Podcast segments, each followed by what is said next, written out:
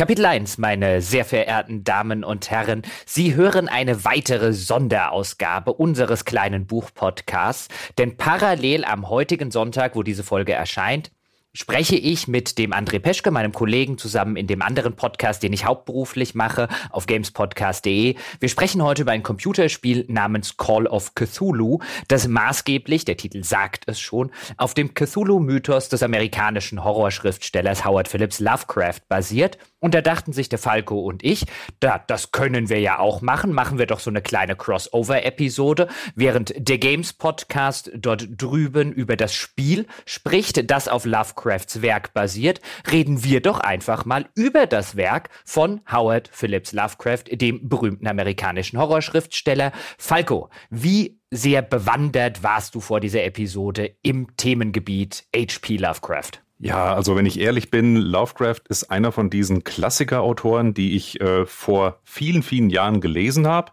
Äh, sicher schon 20 Jahre her, vielleicht sogar mehr, als ich eben angefangen habe, mich intensiver mit Fantastik zu beschäftigen und auch mit den ganzen Wurzeln und wo kommt das alles her. Äh, Poe, Shelley, ähm, Lovecraft, äh, Bram Stokers Dracula, das war alles dann so mal ein großer Haufen, den ich einfach mal durcharbeiten wollte. Und ähm, mit Lovecraft habe ich mich darüber hinaus tatsächlich relativ wenig befasst. Also gelesen, für interessant befunden, nicht groß fasziniert gewesen und damit eigentlich abgehakt bis heute. Äh, bei dir war es ja anders. Du hast dich, glaube ich, ein bisschen intensiver damit auseinandergesetzt. Ja, ich habe ihn auch so in meiner Teenager Phase, als ich mich sehr in die Fantastik reingelesen habe, nachdem ich Stephen King für mich entdeckt habe und wie du es schon gesagt hast, die ganzen alten Klassiker. Da bin ich relativ früh auf Lovecraft gestoßen und mochte ihn trotz einiger ja, schriftstellerische Probleme, die ich durchaus mit der Prosa von Lovecraft schon damals hatte, wenn wir später noch drauf zu sprechen kommen. Ich mochte ihn immer sehr, sehr gerne.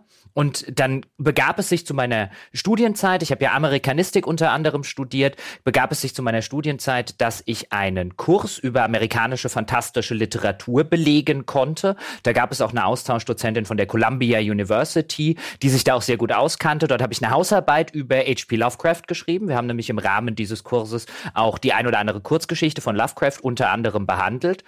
Und das fand ich so faszinierend auch unter anderem die Tatsache, dass zur damaligen Zeit, das sind ja schon einige Jahre her, noch so gut wie überhaupt kein akademisches Interesse an H.P. Lovecraft gab. Das hat sich seitdem diametral gewandelt äh, fand ich das so interessant, dass ich tatsächlich meine Abschlussarbeit, meine Magisterarbeit über Lovecraft geschrieben hätte, wenn ich denn eine geschrieben hätte. Stattdessen habe ich nur recherchiert, habe die Zulassungsklausur geschrieben, habe alles in die Wege geleitet und dann doch beschlossen, ach komm, machst du was mit Computerspielen.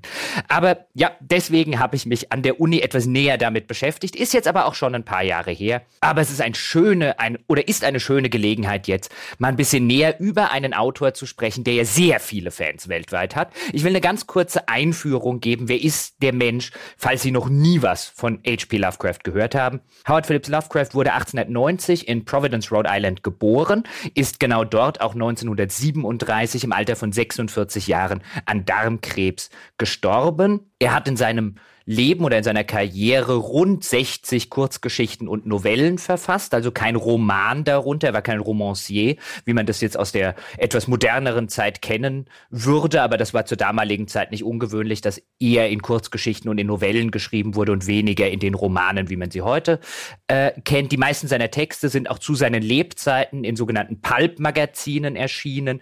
Ähm, ich glaube, es gab nur eine ganz überschaubare Anzahl von Texten, die dann im Rahmen von einer tatsächlichen Anthologie erschienen sind, so wie man heute die Lovecraft-Texte kennen würde, sodass man sich eine Kurzgeschichtensammlung von ihm kauft. Er hat außerdem eine ganze Menge Gedichte geschrieben, Aufsätze, Abhandlungen und so weiter. Er war also da schreiberisch relativ umtriebig und er war auch persönlich eine durchaus ambivalente Figur, um es positiv auszudrücken. Da kann uns jetzt gleich der Falco ein bisschen was Näheres darüber sagen. Der hat nämlich tatsächlich eine Lovecraft-Biografie Biografie gelesen und äh, es war ja tatsächlich mal so, vielleicht können wir so einsteigen, dass ein sehr bekannter, wenn nicht einer der bekanntesten und wichtigsten Fantasy Awards, der World Fantasy Award, wie er mittlerweile heißt oder auch damals schon hieß, ähm, der hatte mal oder der Preis war mal eine Büste von H.P. Lovecraft. So hat der ausgesehen. Das war sozusagen der Pokal und der Preis wurde deshalb auch so inoffiziell gerne mal als H.P. Lovecraft Award bezeichnet. Und seit 2015 ist es es nicht mehr so,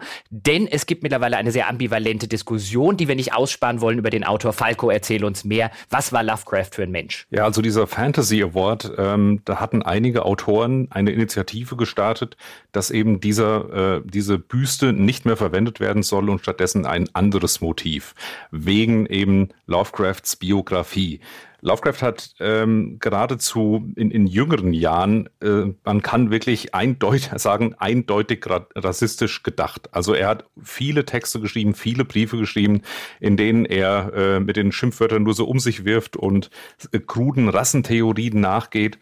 Und das ist wirklich durchaus, wenn man das heute liest, da, da gibt es nichts, was man irgendwie falsch verstehen könnte. Das ist eindeutig. Der Mann war in diesen Jahren eindeutig Rassist. Es hat sich dann wohl im Alter ein bisschen relativiert. Er ist aber auch nur 46 Jahre alt geworden. Also große Altersweisheit konnte sich da nicht einstellen.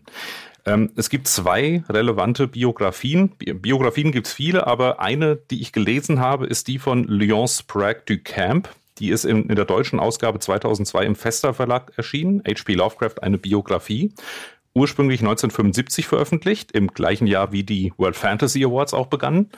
Und ähm, es gibt noch eine andere von, äh, von S.T. Joshi. Ähm, das ist in, die erscheint gerade in Deutschland in zwei Bänden, ein sehr umfangreiches Werk, gibt's aber auch auf äh, Englisch als E-Book.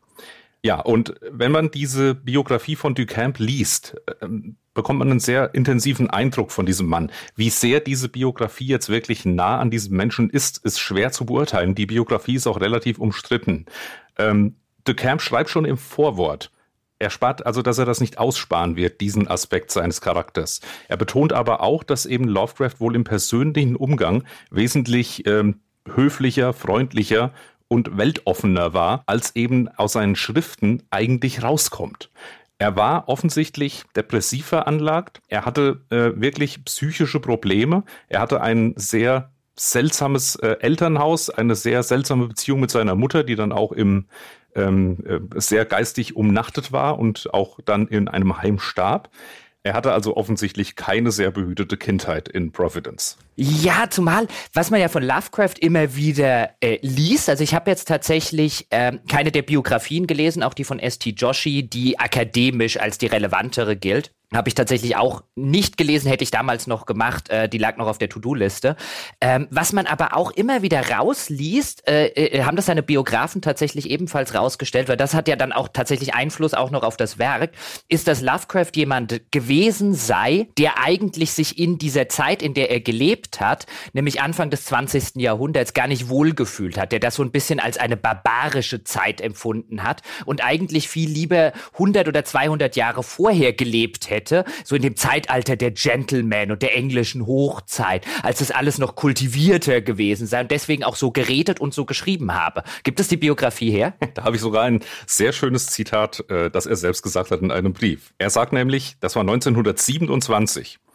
Ein weitaus größerer Gewinn kann aus dem Leben gezogen werden, indem man das Hochgeschwindigkeitsideal der Moderne verwirft und zu den klassischen Prinzipien alter Zeiten zurückkehrt, welches das Sein höher als das Tun ansiedeln und die Notwendigkeit kultivierten Müßiggangs und einen unbeschwerten Prozess der Reflexion und des Genusses betonen, wenn man gründliche oder andauernde Befriedigung aus den Geschehnissen des Daseins ziehen will. Das 18. Jahrhundert hatte die richtigen Ideen.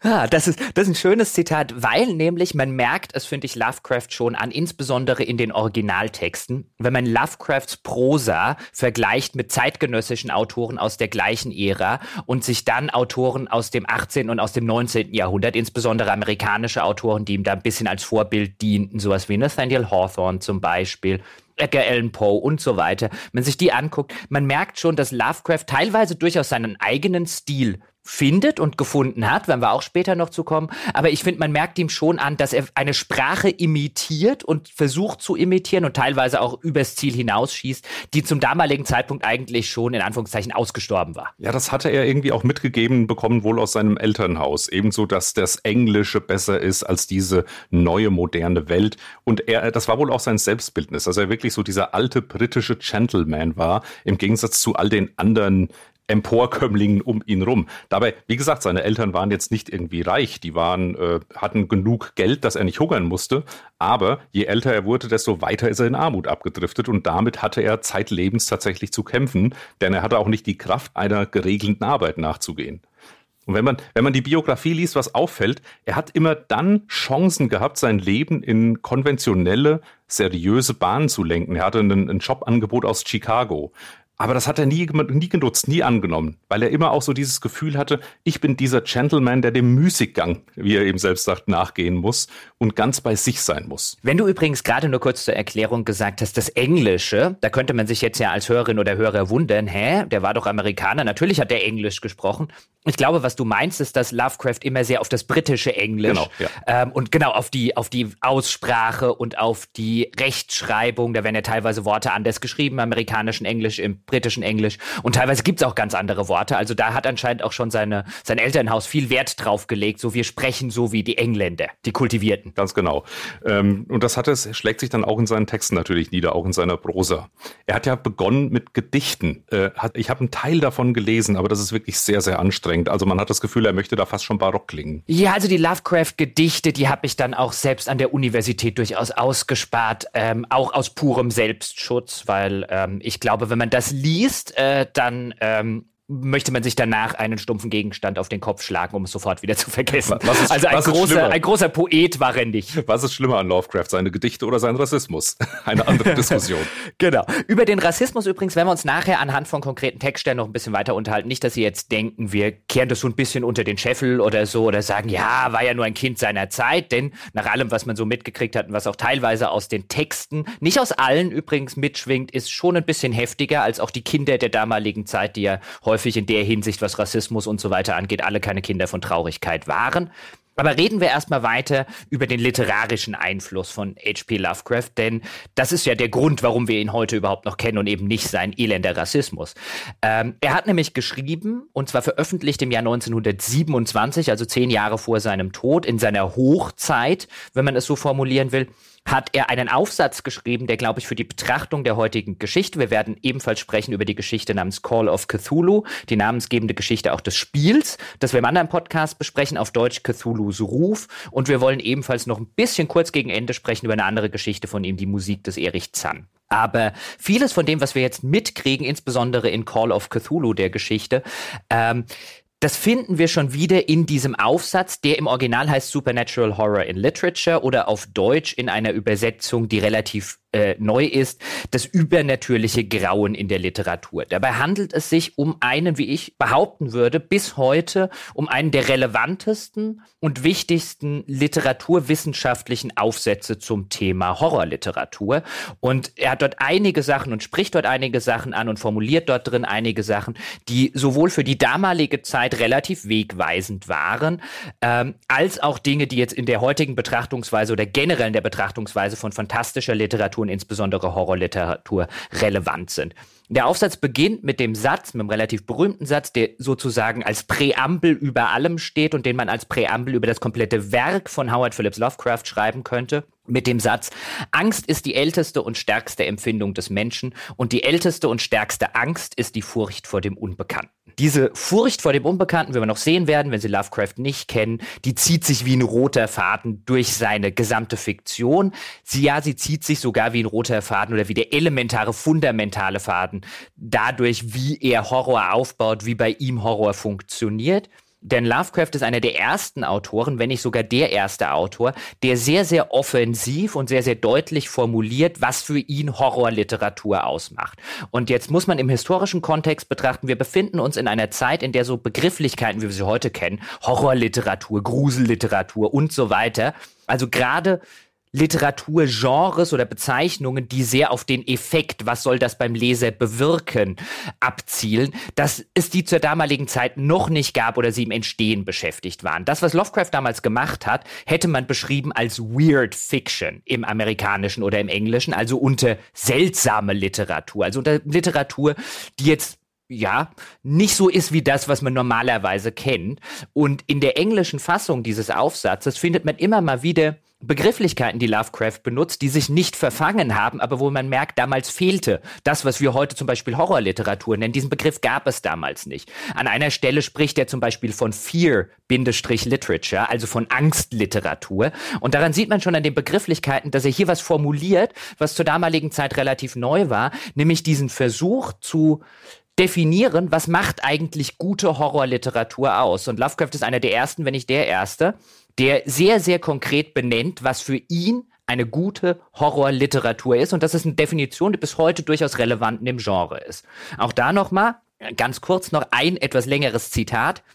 Die echte unheimliche Erzählung bietet etwas mehr als heimtückischen Mord, blutige Knochen oder eine von Bettlaken umhüllte Gestalt, die in der Reg Regel entsprechend mit den Ketten rasselt. Eine bestimmte Atmosphäre atemloser und unerklärlicher Furcht vor äußeren unbekannten Mächten muss vorhanden sein und es muss eine Andeutung jener schrecklichsten Vorstellung des menschlichen Verstandes geben, welche mit einem dem Thema gebührenden Ernst und auf atmungsvolle Weise zum Ausdruck gebracht wird. Eine bösartige und einzigartige völlige Überwindung jener feststehenden Naturgesetze, die unseren einzigen Schutzwall gegen Angriffe des Chaos und der Dämonen des unergründlichen Weltalls darstellen. Der eine Prüfstein des wahrhaft Unheimlichen ist dieser. Ob im Leser ein tiefgreifendes Angstgefühl geweckt wird, ein Gefühl mit unbekannten Sphären und Mächten in Berührung gekommen zu sein, eine subtile Haltung furchtsamen Lauschens, wie nach dem Flattern schwarzer Schwingen oder dem Kratzen außerweltlicher Gestalten und Wesen an der äußersten Grenze des bekannten Universums. Und je vollständiger und einheitlicher eine Geschichte diese Stimmung bewahrt, desto besser ist sie natürlich als Kunstwerk dieses speziellen Genres. Das ist Howard Phillips Lovecraft darüber, was guten Horror ausmacht. Und ja, Falco, wie wir hier sehen, jetzt spiele ich dir endlich mal wieder den Ball zu. Aber Lovecraft geht es, es geht nicht nur ihm in seiner Fiktion darum, dass du als Leser Angst haben sollst. Er geht sogar so weit, um zu sagen, wenn du keine Angst hast und wenn das nicht im Mittelpunkt der Fiktion steht, dann ist das kein Horror. Hm. Also was Lovecraft jetzt in, auch in diesem Text so ein bisschen rüberbringt, er bringt eine psychologische Ebene mit rein. Wenn er sagt, das muss eben mehr sein als das Kettengerassel in, in alten Gemäuern. Also ähm, die klassischen Geistergeschichten, die einfach deswegen gruselig waren, weil sie gruselig sein wollten, sozusagen, weil sie Motive mitbrachten, die etabliert waren als Geistergeschichten. Lovecraft geht da wirklich dann einen Schritt weiter und macht das Ganze existenziell. Ne? Es gibt wirklich das Grauen dahinter. Er fragt er, er guckt nicht einfach nur nach den Geistern da draußen, sondern er fragt sich, aus welchen Dimensionen, aus welcher Tiefe des Alls kommen die überhaupt. Und da, diese Ebene bringt er dann mit rein. Da geht er wirklich einen Schritt weiter als die äh, Grusel-Schauerliteratur des 19. Jahrhunderts. Und man muss das, man kann das tatsächlich, also diesen Aspekt nicht hoch genug anrechnen. Wir sind da in einer Zeit, Anfang des 20. Jahrhunderts, als die Genres, die wir heute kennen, noch gar nicht definiert waren. Sein Zeitgenosse Hugo Gernsback äh, fing damals an, die Zukunftsliteratur Literatur als Science Fiction zu bezeichnen. Da gab es auch den Ausdruck Science Fiction noch überhaupt nicht. Das, das darf man aber wirklich nicht vergessen. Also, dass dann wirklich, das sind Leute, die haben wirklich ganze Genres begründet. Ja, wie hast du so schön in unserem Vorgespräch mal ganz kurz gesagt, man muss aufpassen, dass man Lovecraft nicht liest aus moderner Perspektive und sagt, boah, ist da, da, ist ja alles voller Klischees, denn ja. der Mann hat viele dieser Klischees erfunden. Ja, das ist wirklich so. Ähm, die ganzen Lovecraft-Motive, auf die wir jetzt noch zu sprechen kommen, die sind so tief jetzt in unserer Kultur verwurzelt, dass man die sofort äh, erkennt und manchmal auch denkt, ja, das habe ich ja schon tausendmal gesehen. Also das war jetzt beispielsweise bei der Netflix-Serie Stranger Things auch so ein Fall, dass dann Leute sagen, nö, schon wieder irgendwie das, das Monster, das Riesige, das da im Nebel steht und so weiter. Wo man dann auch denkt, ja, Moment, das ist gar nicht so alt und gar nicht ähm, ein Genre für sich oder überhaupt, dass ein Mann sofort mit so einer äh, Ästhetik auch in Verbindung gebracht wird. Das ist schon eine literarische Leistung. Definitiv. Und ganz interessant, weil du es gerade angesprochen hast, du hast ja von, von, von, von was Kosmischem geredet. Und tatsächlich benutzt Lovecraft diesen Begriff des kosmischen Grauens. Den etabliert er auch in diesem Aufsatz. Und er leitet das Ganze anthropologisch her. Denn sein Argument, und ich paraphrasiere jetzt ein bisschen, sein Argument ist, das richtige Grauen, das wahre Grauen, das findet außerhalb des menschlichen Vorstellungsvermögens und Erklärungsvermögens statt. Und das hat den Menschen Zeit seiner Evolution begleitet. Wenn man früher in Höhlen saß und draußen hat es geblitzt und gedonnert, Man konnte sich der Mensch das nicht erklären. Diese, diese Laute, dieses Schauspiel, das hat in ihm ein Grauen ausgelöst. Er hat dann gedacht, vielleicht sind die Götter irgendwie schlecht auf mich zu sprechen, haben wir was falsch gemacht, weil es außerhalb der Vorstellungskraft liegt.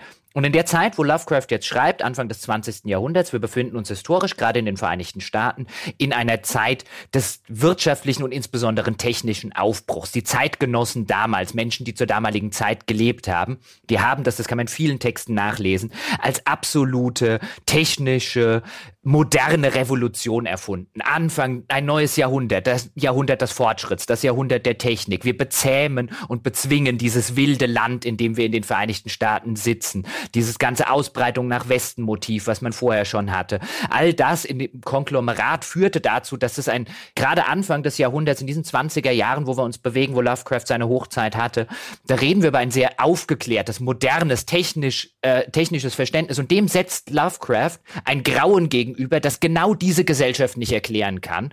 Und einer meiner Theorien wäre, warum Lovecraft bis heute genau das, was du gerade formuliert hast, Falco, warum das so gut funktioniert, ist, dass bis heute dieses, dieses Gegenspiel, diese moderne, aufgeklärte, rationale Gesellschaft auf der einen Seite und das unerklärbare Grauen auf der anderen Seite bis heute sehr gut funktionieren. Das ist in dieser Hinsicht wirklich einer der ersten, wenn nicht der erste moderne Horrorautor. Man muss es ja auch insofern historisch einordnen, dass Lovecraft noch in einer Zeit gelebt hat, wo er äh, aus dem Vollen schöpfen konnte, dass es wirklich noch Ecken in der Welt gab, die unentdeckt waren, wo wirklich auch die Tageszeitungen voll waren mit äh, Geschichten aus irgendwelchen fernen Ländern die alle Menschen staunend gelesen haben. Also da war tatsächlich auch auf, auf der irdischen Ebene noch genug Platz für die Fantasie. Und Lovecraft geht dann eben noch einen Schritt weiter, dass eben in den Meeren, unter den, äh, in der Erde, draußen im kalten Weltraum, dass da noch viel schlimmere Sachen lauern. Ja, gerade die, äh, gerade die Sache, das sieht man übrigens auch wunderschön in dem Spiel,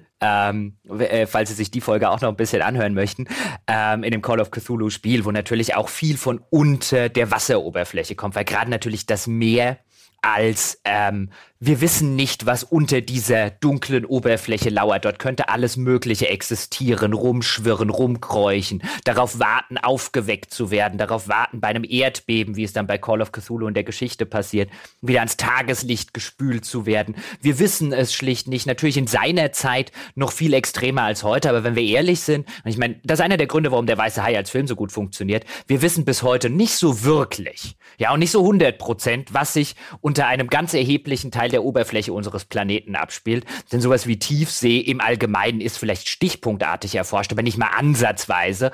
Ähm, so vollständig wie jetzt vielleicht die, die Oberfläche an Land unseres Planeten. Und deswegen eignet sich sowas bis heute, um Angst vor dem Unbekannten zu schüren. Komm, ruf doch gleich deine Uni an. Du machst jetzt doch noch deine Magisterarbeit. Du schreibst eine Arbeit über ähm, Lovecraft-Motive in der Weiße Hai. ja, aber die funktionieren auf eine ähnliche Art und Weise. Absolut. Du sollst ja. auch, genau, du sollst, du sollst auch, wie du bei Lovecraft nicht unbedingt Angst vor dem Monster an sich haben sollst, auch wenn das schon reicht, um die Protagonisten in den Wahnsinn zu treiben, ist das Schlimmste eigentlich die Welt, in der ein solches Monster existiert existieren kann. Und so ähnlich würde ich argumentieren, funktioniert der weiße Hai. Du sollst natürlich Angst vor dem Hai haben, aber noch viel schlimmer ist dieses Wissen, diesen Monsterhai gibt es gar nicht, aber beim nächsten Mal, wenn du ins Meer gehst, du weißt nicht, was da unten drunter ist. Wir kommen Die da, Angst vor dem Unbekannten. Wir kommen da eigentlich dann auch in diese Suspense-Theorie im Hitchcockschen Sinne. Und äh, Hitchcock und der weiße Hai ist ja auch schon wieder sehr, sehr nah beieinander. Also, dass eben der Zuschauer etwas weiß, was aber die Figuren in der Geschichte nicht wissen. Aber das ist dann wieder kein Lovecraft-Motiv.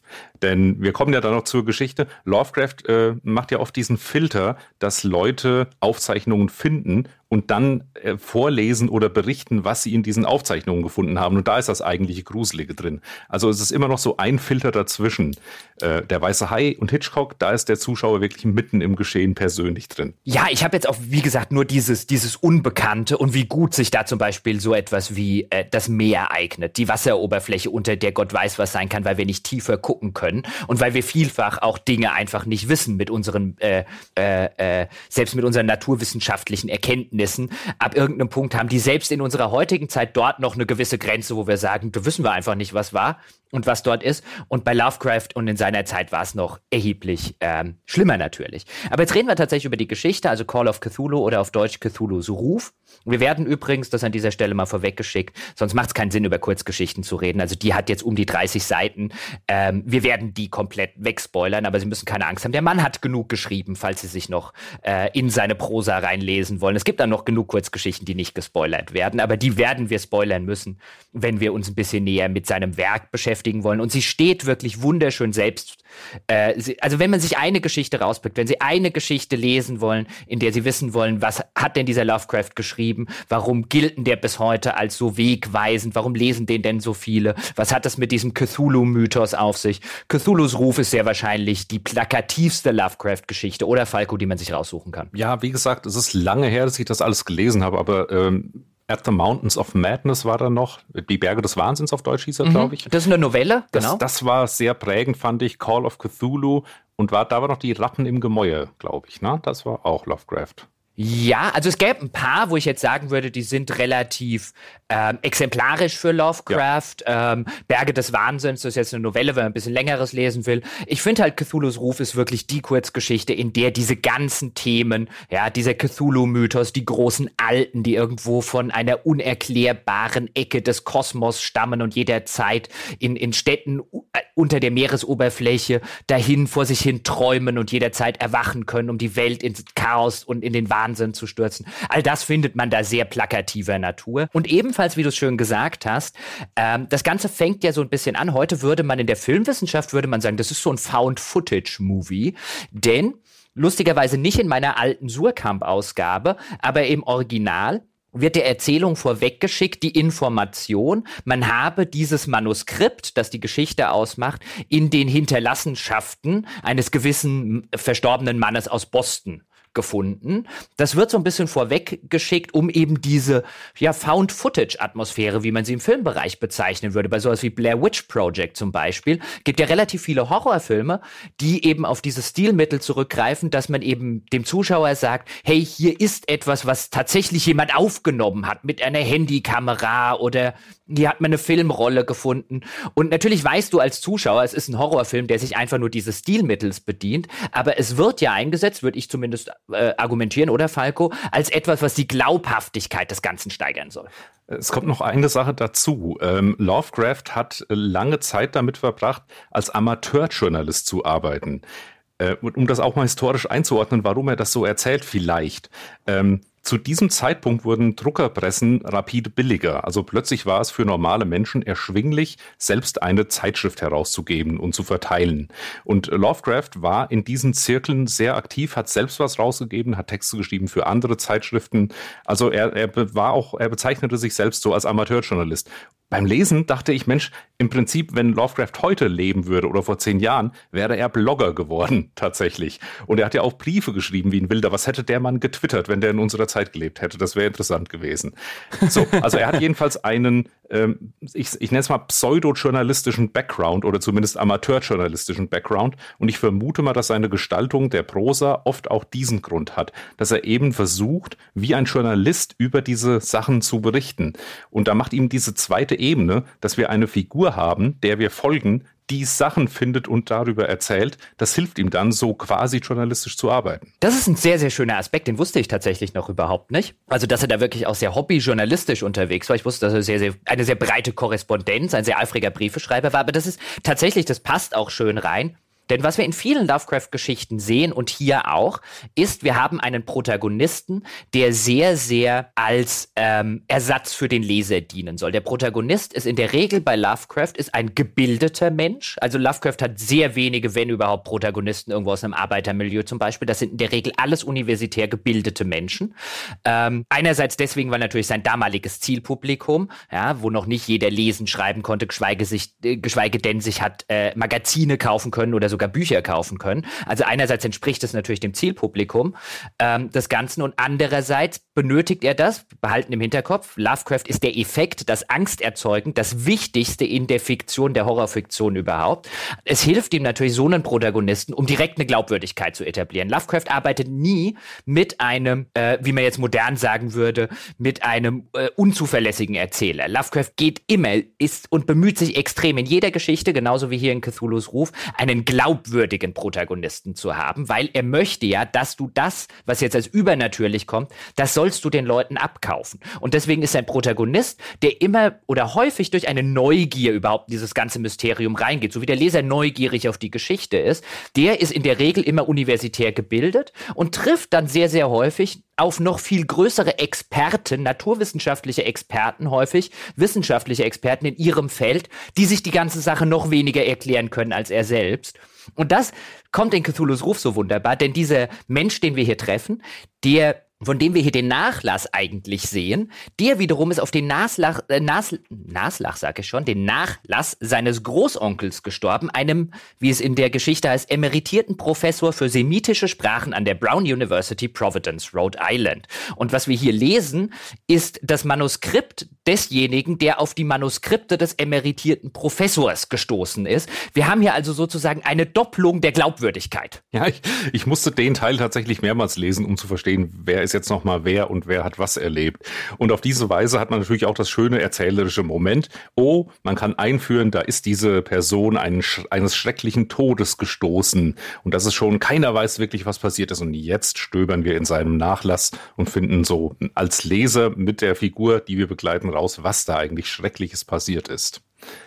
Genau, und was, also die ganze Geschichte ist ein bisschen aufgebaut in drei Teile. Wir haben den ersten Teil, also wir haben sozusagen zwei Manuskripte, die unser Protagonist eben in der Hinterlassenschaft des Großonkels findet. Das eine Manuskript ist der erste Teil der dreiteiligen Geschichte ähm, die bei mir in meiner Version das Basrelief heißt. In der ähm, äh, Originalfassung im Englischen heißt The Horror in Clay oder of Clay. The Horror in Clay. Und das ist auch so ein Fall von, wenn du das wörtlich übersetzen würdest, wäre das so schrecklich.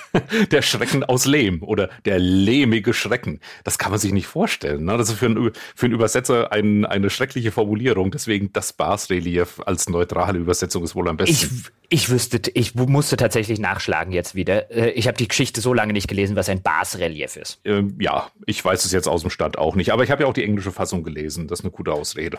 Also ein, ein Relief, also ein, ein, ein bildhauerliches Relief, ein Basrelief ist eins dieser Reliefs, die ähm, keine sonderlich große Tiefe haben, sondern die sehr oberflächlich gemacht sind. Und es geht tatsächlich auch in diesem ersten Teil um den Bild, um einen Bildhauer, der in einer Art Fieberwahn, der anscheinend sehr viele Künstler zur gleichen Zeit erfasst hat, wie wir dann im weiteren Verlauf mitkriegen, der eben zu diesem Professor, zu dem Vorfahren unseres Protagonisten gekommen ist und im Fieber war nach einem Albtraum ein solches Relief anfertigte, ähm, das eine ganz wahnwitzige, schreckliche Figur darstellt mit seltsamen Schriftzeichen, weil die ihm im Traum erschienen war. Und er geht jetzt eben zu diesem Professor, der sich ja auch mit Sprachen auskennt und möchte wissen, was ist das denn, was mir dort in Albträumen erschienen ist. Und dann erinnert sich der Professor, dass das nicht das erste Mal ist, dass er so etwas gesehen hat. Und dann kommen wir in den zweiten Teil der Geschichte, die dann einem Inspektor äh, folgt, dem im, in den Sümpfen von Louisiana, der dort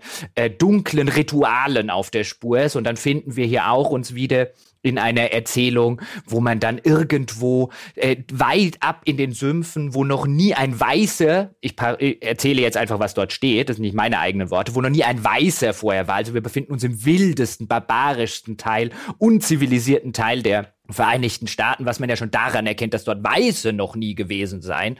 Und dort äh, wohnen wir dann einem schrecklichen Ritual bei. Und letztlich kommen wir im Laufe dieser Geschichte ähm, und kommt der Protagonist der Sache auf die Schliche, dass es eben unterirdische oder unter der Wasseroberfläche ähm, uralte Städte gibt, in denen die großen Alten leben und äh, äh, träumend darauf warten, wiedererweckt zu werden von einem Kult, wenn die Gestirne richtig stehen. Und da scheint es dann einen Kult zu geben, geben, der es dann auch im äh, später dann auf unseren Protagonisten abgesehen hat. Und das ist so ein bisschen die die die die Geschichte, dieses dahintersteigen oder das herausfinden, dass hinter dem, was dieser Protagonist bisher dachte, dass er von der Welt weiß, noch so viel verborgenes, geheimes Wissen, das dazu geneigt ist, ihn in den Wahnsinn zu treiben liegt. Geheimes Wissen äh, ist relativ, weil dieses Wissen kommt ja auch nur in den Träumen äh, überhaupt zu den Menschen und natürlich treibt das alle in den Wahnsinn. Also die Menschen sind gar nicht in der Lage, das alles zu erfassen. Ähm, willst du erst den dritten Teil erzählen, bevor ich eine Frage stelle? Ja, der dritte Teil, da äh, wird dann tatsächlich unser Protagonist äh, aktiv. Dort findet er dann raus, äh, anhand eines Zeitungsartikels, der ihm relativ zufällig in die Hände fällt, ähm, dass es offensichtlich ein, eine Art Schiffsunglück gegeben hat, dass man ein, ein, ein Schiff hat treiben, äh, äh Treiben gefunden im Pazifischen Ozean, ähm, das ihn auch wieder an diesen ganzen Kult erinnert, äh, den er aus den, aus den Texten seines Großonkels gekannt hat. Und äh, dann recherchiert er diesen überlebenden Seeleuten hinterher und dann stellt er fest, dass die offensichtlich auf eine dieser ähm, Städten, Städte gestoßen sind, in dem die großen Alten ähm, äh, leben, die durch ein Erdbeben wieder an die Wasseroberfläche gelangt ist und dann Gott sei Dank scheint es ein zweites Erdbeben gegeben zu haben, das dann wieder dafür gesorgt hat, dass die Stadt wieder in den Fluten versunken ist. Aber da war sozusagen die Menschheit ganz kurz davor, dass der titelgebende Cthulhu der ist sozusagen sogar erwacht im Rahmen dieser Geschichte, aber wurde dann sozusagen im letzten Moment wieder unter die Fluten gespült. Und der Protagonist bleibt zurück mit dieser Erkenntnis, es kann jederzeit wieder soweit sein, wir können nichts dagegen unternehmen. Und ich habe eigentlich nur an der Oberfläche dieses geheimen, verbotenen und schrecklichen Wissens gekratzt. Ja, und diese großen Alten und diese Statuen, die wir sehen, das wird alles sehr, sehr vage beschrieben, dass es aussieht wie ein Oktopus, wie eine Human Caricature, wird es an einer Stelle noch genannt, dass da eine Andeutung von Flügeln Flügeln ist. Ähm, es wird natürlich nie genau ausgearbeitet. Und was ich mich jetzt beim Lesen gefragt habe, und vielleicht kannst du das beurteilen, vielleicht auch nicht, ähm, es, äh, Lovecraft ist ja gerühmt für seinen, für seinen Weltenbau, für seinen atmosphärischen Aufbau, für diesen ganzen Cthulhu-Mythos. Aber hat er in seinem eigenen Primärwerk diesen Weltentwurf irgendwie auch mal konkreter ausgearbeitet oder bleibt das quer durch sein ganzes Werk nur in Andeutungen? Weil das, was ich glaube ich wahrnehme als Ausarbeitung des Cthulhu-Mythos, waren dann die Epigonen, die, die, die Nachfolge, die späteren Autoren, die diesen Mythos genommen haben und weiter ausgebaut, deutlicher ausgesprochen haben, zusätzliche Werke geschrieben haben, fast schon Fanfiction stellenweise von Lovecraft. Aber kannst du sagen, war Lovecraft selbst schon bemüht, das Ganze weiter zu erklären in seinem Werk? Nein, genau darum geht's ja, würde ich argumentieren bei Lovecraft. Und die späteren, die Epigonen, wie du sie bezeichnet hast, die, die das gemacht haben, äh, da würde ich wenn ich es jetzt ganz provokant formulieren soll, sagen, sie haben Lovecraft nicht verstanden.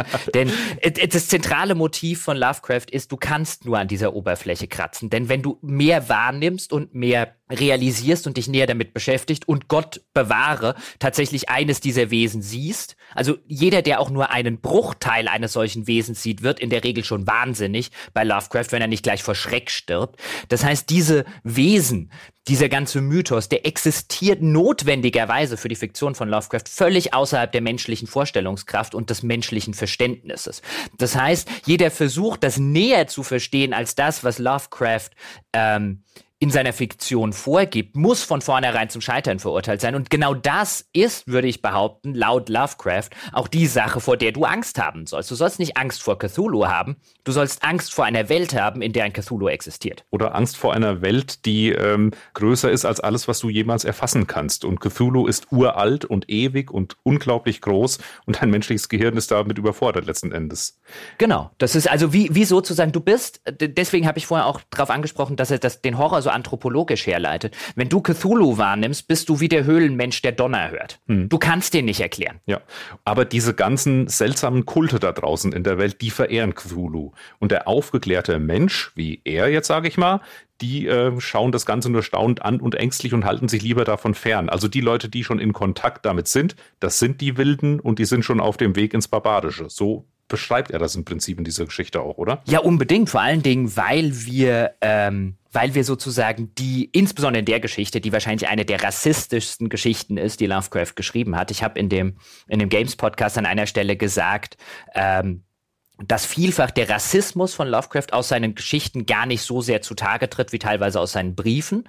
Ähm, da würde ich auch nach wie vor dazu stehen, aber das jetzt just ist eine Geschichte, wo er sehr offensichtlich ist. Ähm, ich zitiere zum Beispiel mal aus einer Sache, nämlich genau der Kult, den du ansprichst. Also diese ganzen, diese ganzen kultischen Elemente, die auch versuchen, Cthulhu und diese großen Alten wieder ähm, äh, wenn die Gestirne richtig stehen, zur Macht zu verhelfen. Das sind alles keine Weißen. Das sind, die werden beschrieben als, und auch hier wieder Zitate, als Neger, als Mulatten, degenerierte Eskimos. Also das ist alles, benutzt er natürlich nicht nur, weil er ein Rassist ist, sondern weil natürlich insbesondere zur damaligen Zeit natürlich so dieses Wilde, dieses Ungezähmte, dieses Barbarische von Menschen, die irgendwo wohnen außerhalb der Zivilisation. Das besetzt er selbstverständlich auch als Effekt ein, aber in der Kombination ist es halt sehr offensichtlich rassistisch. Also ich zitiere hier mal äh, einen Aspekt. Man muss dazu sagen, diese Gefangenen, von denen gleich die Rede sein wird, wörtlicher Natur in dem Zitat, das sind eben Angehörige eines solchen Kultes, ähm, die Cthulhu und diese großen Alten wieder zurück auf die Welt bringen wollen. Ich zitiere. Nach einem Marsch äußerster Anstrengungen und Strapazen wurden die Gefangenen im Hauptquartier untersucht und sie alle stellten sich als Menschen von sehr niedrigem Typus heraus, mischblütig und geistig unausgeglichen. Die meisten von ihnen waren Seeleute und ein paar Neger und Mulatten, meist Leute von den Antillen oder den Bravoer oder Brava-Portugiesen, brachten eine Spur von Voodoo in den ursprünglich heterogenen Kult. Das jetzt nur mal als ein Beispiel von durchaus vielen im Rahmen der Geschichte, wo wir hier Menschen von minderwertigem Typus und geistig unausgeglichen, Neger, Mulatten und so weiter. Also hier kommt halt sehr extrem die ähm, der Rassismus von Lovecraft zum Tragen. Ja, und deswegen sage ich, ich kann schon verstehen, dass ähm, einige Leute der Meinung waren, dass man einen Preis vielleicht nicht nach Lovecraft benennen sollte, weil die Zeit hat sich dann doch gewandelt. Ähm, ja, es, es tut auch wirklich weh, das Ganze so zu lesen. Also man, ich fühlte mich dabei schon ein bisschen unangenehm. Ähm, nicht mal wegen den Begrifflichkeiten, einfach weil diese diese, diese Gleichgültigkeit, diese Beiläufigkeit, mit der er sowas dann in die Geschichte einbaut, als gäbe es gar keine andere Ebene, in der man da überhaupt denken könnte. Das wird alles so als Faktum präsentiert und das macht das Ganze sehr unangenehm für mich. Ja, also tatsächlich jetzt in dieser Geschichte, ich habe die jetzt schon lange, lange Zeit nicht mehr gelesen, ist auch nicht unbedingt früher auch schon nicht unbedingt eine meiner Lieblingsgeschichten gewesen, aber sie ist so schön exemplarisch für Lovecraft. Also hier war ich auch äh, erstaunt, wie extrem der Rassismus zutage kommt. Ähm, und wie sehr er sich auch teilweise vermischt mit den Sachen, die ich an Lovecraft bis heute ähm, einfach stilistischer Natur zum Beispiel schätze. Er hat immer mal wieder, gerade was seine Adjektive äh, äh, angeht, ähm, hat er immer mal wieder Formulierungen, die sehr ungelenk, sehr schlaksig wirken. Aber er hat halt auch teilweise ähm, Abschnitte dabei, wo er dann wirklich merkt, okay, jetzt verstehe ich, warum er, oder versteht man vielleicht besser, warum er so ähm, bis heute als ein, ein, ein so wegweisender Autor in der, in der Sparte gilt. Ich will mal einen vorlesen und da vermischt sich das Ganze so zwischen diesen wilden ähm, und diesem, diesem rassistischen Motiv und der eigentlich stilistisch und strukturell gut gelungenen Darstellung. Ähm, und auch das ist so, so, so, so typisch, so eine typische Lovecraft-Szene. In der Sumpflichtung befand sich eine grasbewachsene Insel von vielleicht einem Acre Ausmaß, baumlos und relativ trocken. Darauf nun hopste und wand sich eine Horde von so unbeschreiblicher menschlicher Abnormalität, wie sie niemand außer einem Simo oder Angarola malen könnte. Völlig unbegleitet, unbekleidet wieherten, heulten und zuckten sie um ein riesiges kreisförmiges Feuer. Gelegentliche Öffnungen in dem Flammenvorhang enthüllten in der Mitte einen gigantischen Granitmonolithen, einige acht Fuß hoch, auf dessen Spitze, grotesk in ihrer Winzigkeit, die unheilschwangere gemeißelte Statue thronte. Und das ist, jetzt mal abgesehen natürlich wieder von diesen menschlichen Abnormitäten, die unbekleidet, ja, also barbarisch, nicht zivilisiert, wiehern, heulen und so weiter, aber dieses infernalische Bild, was er hier zeichnet und wo er auch mit mit einem langen und im Englischen sehr ungewöhnlichen Satz arbeitet, mit vielen Kommas, den er immer und immer und immer weiter steigt, bis wir am Ende ganz oben auf der thronenden Statue sind, ist stilistisch und strukturell eigentlich sehr, sehr schön. Ja, natürlich. Also handwerklich gibt es da wenig auszusetzen. Dass er kein großer Künstler war oder auch kein großer Dichter, das haben wir schon gesagt. Aber er wusste für seine Zeit, wie man eben erzählte. Und wenn man das dann wirklich historisch einordnet, wenn man das dann vor dem Hintergrund von so klassischen Schauergeschichten sieht, kann man sich auch vorstellen, wie das auf die Leser gewirkt hat. Dass sie dann diese äh, Pulp-Magazine aufgeschlagen haben, haben das gelesen und das war dann wirklich eine ganz originelle Welt im Vergleich zu dem, was sonst veröffentlicht wurde. Und ich glaube, es ist auch etwas, wir haben, wir haben das beide als eher junge Männer gelesen.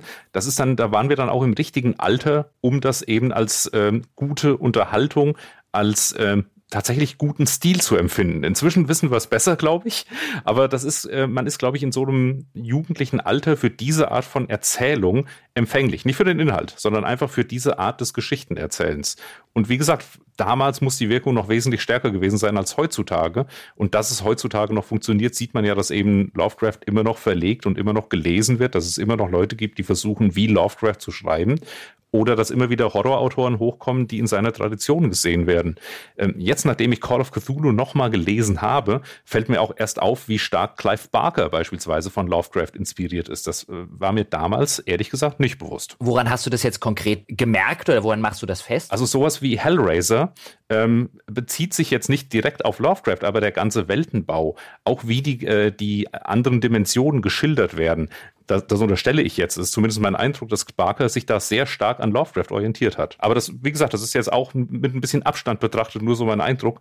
Äh, Barker habe ich intensiver gelesen als Lovecraft tatsächlich, aber ich habe den Transfer bisher noch nicht so gemerkt. Wie gesagt, das ist nur mein subjektives Empfinden. Nö, ist ja, ist ja, ist ja okay. Also ich meine, man sieht, finde ich, bei vielen zeitgenössischen Horrorautoren, ich meine, bei Stephen King zum Beispiel ist es teilweise so offensichtlich, dass man an manchen Kurzgeschichten einfach merkt, okay, er wollte jetzt eine Lovecraft-Kurzgeschichte schreiben. Teilweise bedient er sich dann auch ähm, solche eben Ausdrücke oder so, so Eigennamen wie Cthulhu oder so. Den Eigennamen findet man alleine schon bei relativ vielen Horrorschriftstellern, wenn dann so ein augenzwinkernde Hommage an irgendeiner kleinen Stelle mal an Lovecraft gegeben wird. Also den Einfluss äh, von Lovecraft auf die, auf die Horrorliteratur im Allgemeinen. Ich würde sagen, den kann man ungefähr auf einer Ebene mit Tolkien in der fantastischen oder in der Fantasy-Literatur ja, keine äh, Frage. setzen. Das ist absolut stilbildend gewesen und äh, ja, hat sein, sein, wirklich seine Spuren hinterlassen ähm, weniger als Mensch, dafür umso mehr als Autor. Und was ich ja, was ich ja auch interessant finde und weswegen ich mir auch gedacht habe, lass uns die Geschichte mal nehmen, ist, hier sind auch zwei Zitate, die man immer wieder liest, wenn es um Lovecraft und den Cthulhu-Mythos geht und die ich eigentlich sehr, sehr schön im Rahmen der Geschichte umgesetzt finde. Nämlich einmal, ähm, weil Lovecraft hat so eine, nicht ganz so extrem wie jetzt Tolkien mit dem Elbischen zum Beispiel, aber Lovecraft hat so eine eigene Cthulhu-Sprache, die diese Kulte sprechen, erfunden. Wie gesagt, längst nicht so ausgearbeitet äh, mit der ganzen Grammatik und so weiter, wie das jetzt ein Tolkien als Sprachwissenschaftler gemacht hat. Ähm, und teilweise übersetzt er halt diese Gesänge. Ähm, und das ist eine Sprache, die sehr, sehr wenige Vokale hat und die man jetzt, ich kann die gar nicht vernünftig wiedergeben, weil das klingt irgendwie, als würde sich ein, ein äh, keine Ahnung, ein Biber äh, in eine Tauchermaske übergeben oder so. Aber teilweise bekommt man dann die Übersetzung dazu. Und einer der berühmten Sätze ist zum Beispiel, Beispiel in diesem oder in seinem Haus in Relais, das ist so ein, so ein Fantasieort, eine dieser untergegangenen Städte, wartet träumend der tote Cthulhu. Und das ist, das ist so ein schöner Satz, der auch da wieder die, die Unfähigkeit des Menschen, dieses Wesen zu begreifen, symbolisiert. Denn wie kann etwas träumend warten, das tot ist? Ja, das ist ein sehr bekanntes und sehr schönes Zitat. Und ja, die Originalsprache kann man tatsächlich kaum wiedergeben.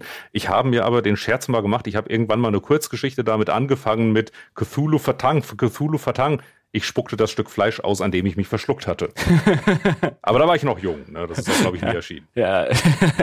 und, und später, aufbauend auf diesem Zitat, später gibt es dann das wahrscheinlich berühmteste Zitat in der äh, äh, Hinsicht, das im englischen Original, ich lese es jetzt erstmal davor, weil man es auf Deutsch nicht übersetzen kann, weil es ein Wortspiel drin ist. Im englischen Original heißt das dann, weil ich gerade die Frage gestellt habe, wie kann etwas tot sein und gleichzeitig träumen? Ähm, und mehr oder weniger beantwortet er in, der, in dieser Sprache äh, dieses Cthulhu Mythos ist diese, diese implizierte Frage, denn dann heißt es irgendwann, That is not death which can eternal lie, and with strange aeons even death may die. Und auf Deutsch in meiner Ausgabe heißt das jetzt, das ist nicht Tod, was ewig liegen kann, da selbst der Tod als solcher sterben kann.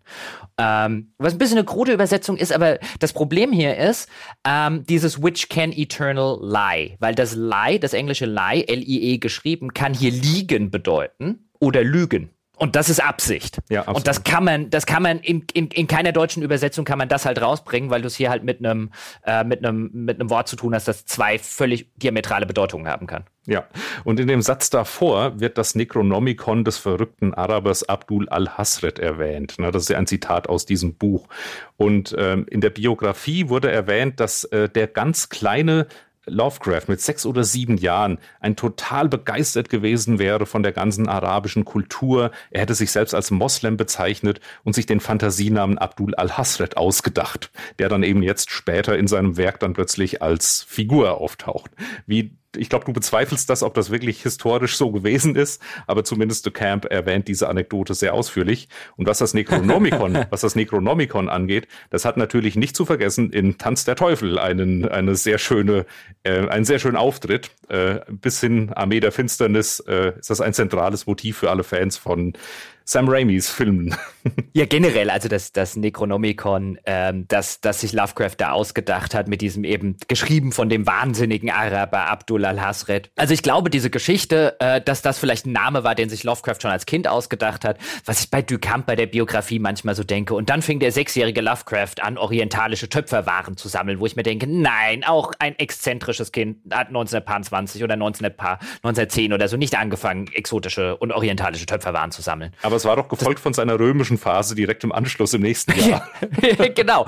Wie, wie war das dann? Mit acht wollte er Römer werden. Genau. Ja, das ist ja auch noch okay, aber dann, aber halt, Duchamp formuliert das so ein bisschen, wo du dir denkst, nee, also, ja, ich glaube, dass er fasziniert war vom alten Rom, aber nicht so. Ja, wir hatten noch Was ist was Bildbände. Der kleine äh, Lovecraft hat dann gleich mal das ganze Wohnzimmer umgebaut. So. Aber, ähm, und was ich ebenfalls noch schön finde und weswegen sich, finde ich, diese, diese Geschichte so schön eignet, ist eben unser Protagonist. Wir haben es ja eingangs schon ein bisschen, bisschen gesagt. Also es ist Lovecraft, weil er eben auf Effekt aus ist. Er will, dass wir uns als Leser ängstigen. Deswegen ist es notwendig, und deswegen, er sagt es ja auch ganz äh, äh, in seinem Aufsatz schon, das muss mit einem notwendigen Ernst vorgebracht werden. Das soll nicht irgendwie augenzwinkernd oder so sein. Nein, nein, Lovecraft meint das ernst. Aber um es ihm zu glauben, ähm, das, er, er scheint so immer, und das hat man vielfach in seinen Geschichten, Geschichten. Er scheint sich selbst so immer ein bisschen unsicher zu sein. Und dann lässt er sozusagen seinen Protagonisten immer mal wieder sowas sagen, was so ein bisschen wahrscheinlich die Gedanken der Leser widerspiegeln soll. Der, der Protagonist sagt im Laufe der Geschichte gerne mal sowas wie, ja, und da dachte ich aber noch mit meinem Rationalismus, das könnte man alles so und so erklären. Oder, oh ja, und hier bin ich noch rationalistisch äh, oder rational an die Sache rangegangen, hab mir das so und so erklärt. Schon so ein bisschen mit dem, Foreshadowing, das hilft natürlich alles nicht, weil mit Rationalität kommst du bei Lovecraft nicht weiter.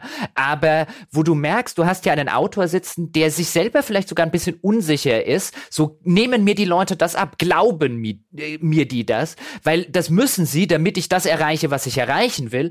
Also gehe ich hier nochmal einen Schritt auf sie zu und spiegle vielleicht so wieder, was denen gerade durch den Ko im Kopf vorgeht. Ja, das könnte man ja auch so erklären oder ja, das könnte ja auch dieses sein. Und nimmt sofort immer die mögliche andere Erklärung Erklärung raus. Sehr viele Horrorautoren kannst du lesen und kannst danach durchaus, selbst wenn die das gar nicht gewollt haben und könntest es aber interpretieren, als ja, das hat ja alles nur irgendwo in seinem, in seinem Kopf stattgefunden. Der Kerl war von Anfang an wahnsinnig und, und, und, und, und. Bei Lovecraft geht das nie. Es geht zumindest nicht in Bezug auf die Figur, die da jetzt mit dem Leser spricht. Aber natürlich bleibt immer so diese Ungewissheit, ist vielleicht dieser äh, Bericht, den die Figur da liest in der Geschichte, ist der vielleicht des Wahnsinns anheimgefallen? Also ist der vielleicht ein, ein reines Wahngebilde?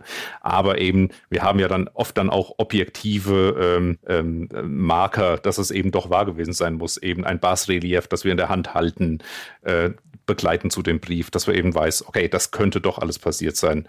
Aber ja, ähm, Lovecraft ist sehr, sehr auf Effekt getrimmt. Es soll seinen, seinen Leser ängstigen, es soll ihn davon überzeugen, dass das wirklich passiert ist. Er benutzt aber dabei journalistische Mittel, er macht eine sehr fragmentarische Erzählung, er erklärt auch nicht alles auf, er lässt vieles offen und im Wagen und das ist, glaube ich, so der Hauptgrund, warum er heute noch gelesen wird. Ja, und er lässt vor allen Dingen auch äh, letztlich ähm, im Wagen, wie, wie diese Wesen überhaupt aussehen. Also am Schluss dieser Kurzgeschichte taucht dann tatsächlich Cthulhu auf ähm, und erwacht aus seinem Schlaf ähm, und das wird wiedergegeben. Auch da beruft sich der Protagonist auf einen gewissen Johansen, nämlich einen dieser, dieser Seeleute, die es unglückseligerweise auf die Insel verschlagen hat, die dann diesem Sturm aus, den aus äh, der Wasseroberfläche hervorgetreten ist.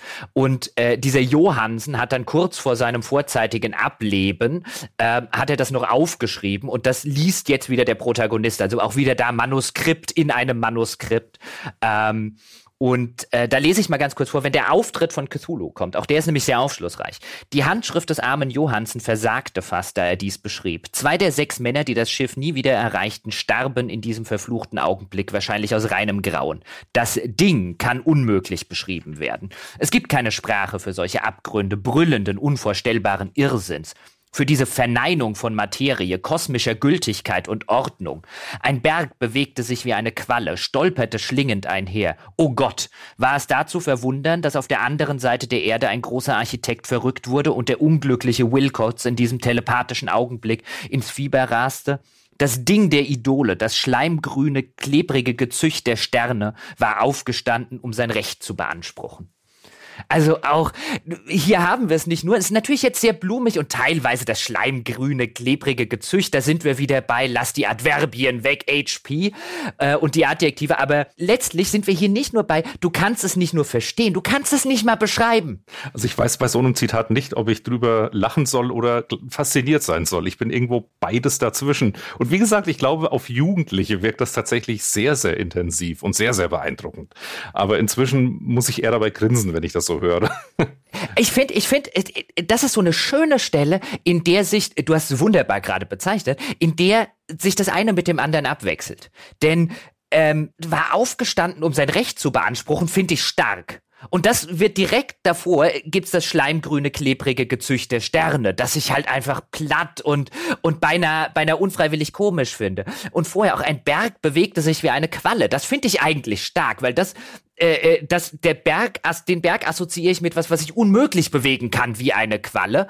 Ähm, also da, da, da, das zeigt so schön, wo Lovecraft gut ist, finde ich, dieses Zitat. Und dann auch im, im selben Atemzug, wo er dann halt stilistisch einfach zu schwach ist und zu schlaksig und zu unbeholfen. Ja, und am Ende der Geschichte äh, sagt dann der Erzähler, dass er das Dokument, das er gefunden, die Dokumente, die er gefunden hat, das Basrelief und diese Aufzeichnung von ihm selbst, das wird er alles in eine Tinbox stecken. Und er sagt dann auf Englisch im, im Original, I have looked upon all that the universe has to hold of horror, and even the skies of spring and the flowers of summer must afterward be poison to me.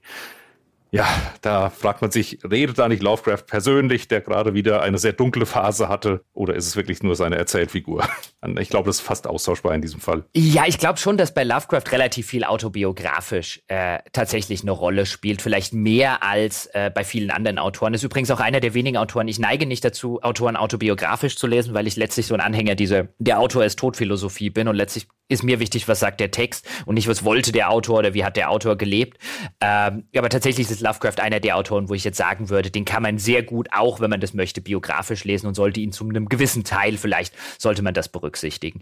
Aber ich glaube, das, was du zitiert hast, nämlich dieses, wie hinterlässt dieses kosmische Grauen, wie hinterlässt das die Überlebenden? Weil die meisten, die sind ja eh schon, haben wir, von ein paar haben wir gerade gehört, die sind an purem Schreck gestorben, andere sind wahnsinnig geworden. Und dann gibt es noch die Unglückseligen, die tatsächlich überleben mit halbwegs intaktem Verstand. Das sind bei Lovecraft tatsächlich diejenigen, wo man, wo man drüber diskutieren könnte. Sind das wirklich die glücklichen Überlebenden? Weil eigentlich sind es die Unglücklichen. Ja, er schreibt ja ganz am Schluss, er hofft, dass er ähm, nicht so lange lebt wie dieses Manuskript und er will gar nicht daran denken, was noch alles passiert und so weiter und so weiter. Ja, der Wahnsinn ist da und der geht nie wieder weg bei der Figur. Und äh, genau an der Stelle würde ich jetzt noch ganz gern kurz über die Musik des Erich Zann reden. Eine andere Geschichte, auch eine sehr, sehr kurze Geschichte, knapp über zehn Seiten. Ich fasse sie mal ganz schnell zusammen, weil da passiert eine Sache, die ich auch so schön sinnbildlich für das finde, was wir gerade ähm, gesagt haben. Der Musik des Erich Zann geht es um einen jungen Studenten, der in einer nicht näher beschriebenen Stadt, die allerdings durchaus ein bisschen nach Paris klingt, wenn man es so lesen möchte, ein Wohnquartier in einer Straße bezieht, von der er schon gleich am Anfang sagt, dass er sie später nie mehr hat wiederfinden können, ja mithin das ganze Viertel nie wieder hat wiederfinden können. Er ließ sich sogar die ältesten und seltensten Karten dieser bizarren Stadt geben und niemals wieder hat er diese Straße gefunden in der er damals für kurze Zeit gelebt hat. Ähm, und dort in dieser Straße, in einem, in einer Art Hexenhaus, wenn man es so bezeichnen möchte, in einem sehr ähm, absurd gebauten Haus, dort äh, lernt er einen Zimmernachbar, dort, oder dort bezieht er ein Zimmer und ganz oben unter dem Dach wohnt der Musiker, ein alter deutscher Musiker namens Erich Zann. Und der Erich Zann spielt nachts immer Stücke auf seiner Violine, die den Protagonisten sehr faszinieren studieren. Es handelt sich hier übrigens ein, um einen Studenten der Metaphysik. Ja, auch da wieder nicht irgendwie ein Arbeiter oder, son oder Künstler oder sonst was, nein, ein Student der Metaphysik. Und diese Musik des Erich Zann, die fasziniert ihn so sehr, dass er sich versucht, mit diesem Erich Zann anzufreunden. Der scheint aber kein großes Interesse daran zu haben. Dann lässt er sich doch so ein bisschen erweichen. Und ganz gegen Ende, ich fasse das jetzt relativ äh, kurz zusammen. Wer, wer Interesse hat, kann das ja relativ problemlos nachlesen.